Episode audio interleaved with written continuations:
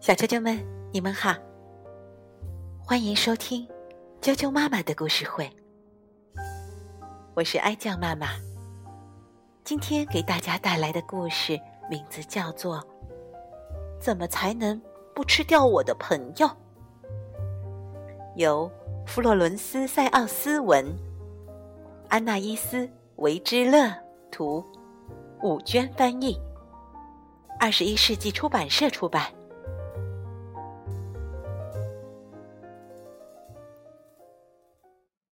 怎么？才能不吃掉我的朋友。从前有一只小恐龙，它一个朋友也没有，因为它把所有的朋友都吃到肚子里去了。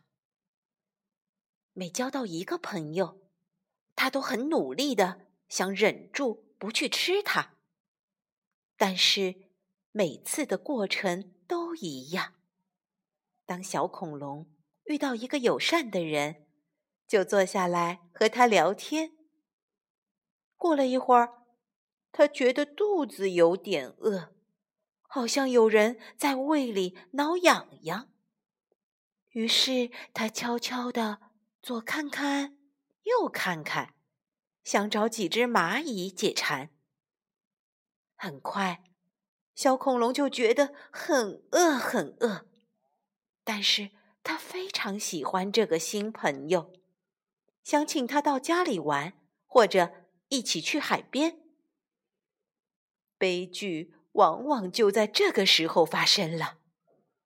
小恐龙终于忍不住，扑到新朋友身上，一口把它吞了下去。对不起，对不起，小恐龙赶紧说。可是已经太晚了。这天早上，小恐龙又吃掉了一个新朋友。这会儿，他孤零零的一个人坐在大森林里。他想，也许自己不会再有朋友了。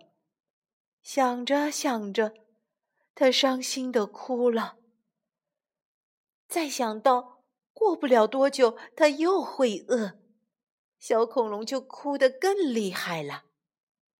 这时候，一只老鼠从他身边经过，它叫莫罗，来自另一片森林。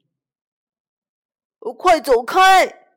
小恐龙冲他喊：“快走，不然我会吃掉你！”莫罗一动不动。别担心，我会让自己变得很难吃。只要念一个口诀，我马上就会变味儿。那你念口诀了吗？小恐龙问。我刚念过，莫罗回答。小恐龙这才放心，给莫罗讲了自己的故事。听完小恐龙的故事。莫罗说：“我很想做你的朋友，而且我们肯定能做到。但是你先要吃饱肚子。我来给你做个蛋糕吧，我可是个很棒的糕点师。”莫罗一边念口诀，一边打开旅行箱里的袖珍厨房，做了一个大蛋糕。他切了一小块给自己，把剩下的都给了小恐龙。你看，莫罗说：“我做蛋糕的时候，你并没有吃掉我。明天我们可以再试试。我敢说，再过三天，我们就可以做永远的好朋友了。”到了睡觉的时候，小恐龙和莫罗。互相道了晚安。莫罗找了一个隐蔽的地方过夜，因为他睡觉的时候不能念口诀。第二天早上，莫罗又开始做蛋糕。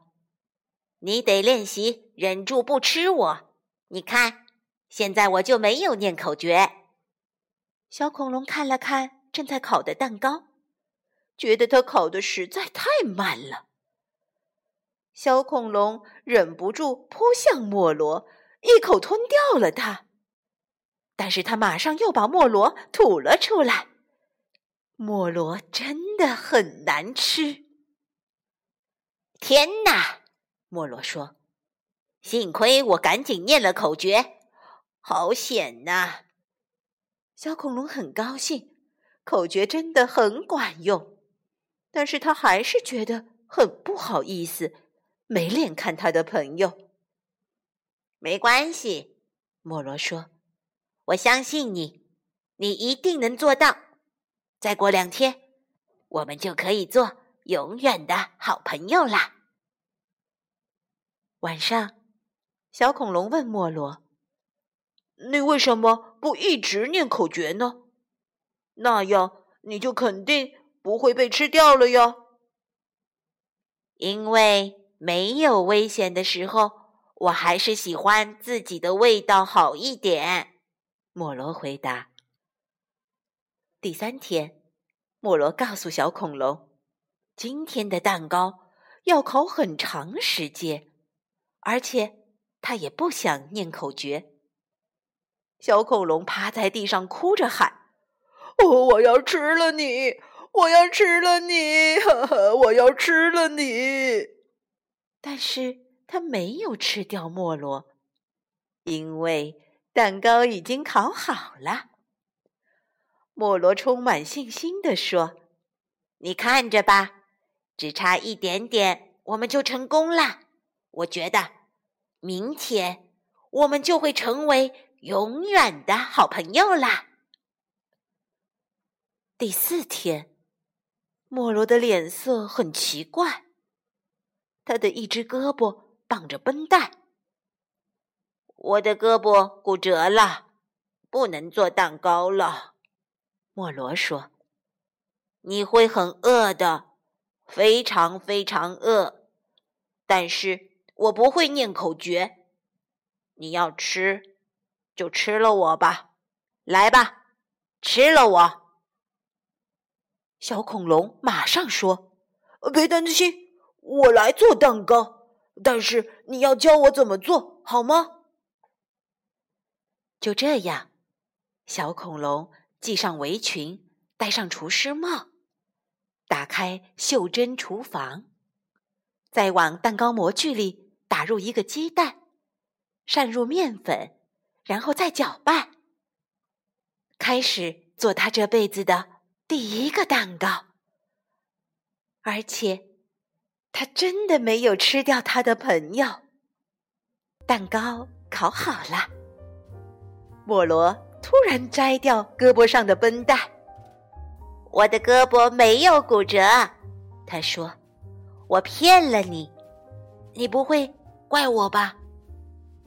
小恐龙一点也没生气，正好相反，他感到很自豪、很幸福，因为他终于有了一个永远的好朋友。小啾啾们，今天的故事就讲到这儿，接着跟我一起来念儿歌吧。今天给大家带来的儿歌。名字叫做《东东蛙泳》。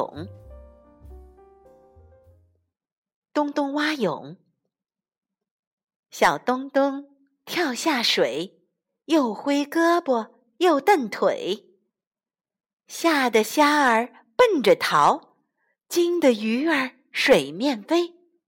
只有青蛙不害怕，跟在后面追呀追。东东蛙泳，小东东跳下水，又挥胳膊又蹬腿，吓得虾儿奔着逃，惊得鱼儿水面飞。只有青蛙不害怕，跟在后面追呀追。